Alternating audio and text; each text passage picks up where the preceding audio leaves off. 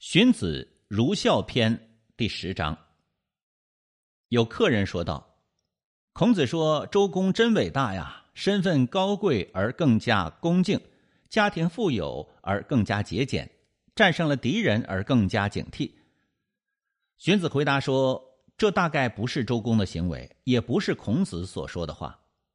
武王死了，成王年幼，周公庇护成王而继承武王。”登上了天子的职位，背靠屏风而站立，诸侯在堂下小步快跑来朝见。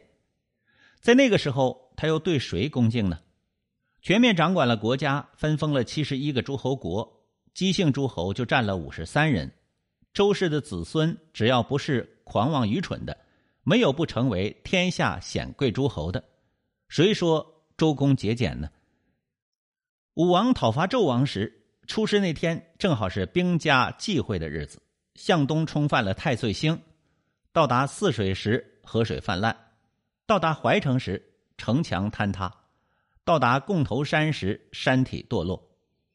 霍叔害怕的说：“出兵三日就遇上了五次灾难，是不是不应该呀？”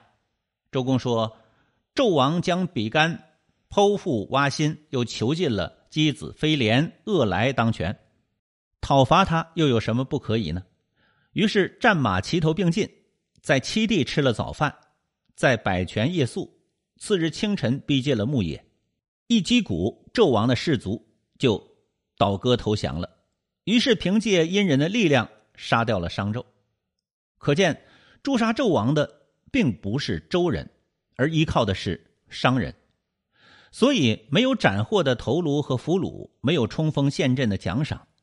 周兵返回后，收藏了盔甲，放下了武器，统一了天下，设置了音乐，于是武相兴起，而韶户废止了。四海之内，没有人不改变思想，归顺周朝的。所以国门不闭，走遍天下也没有疆界。在这个时候，又警惕谁呢？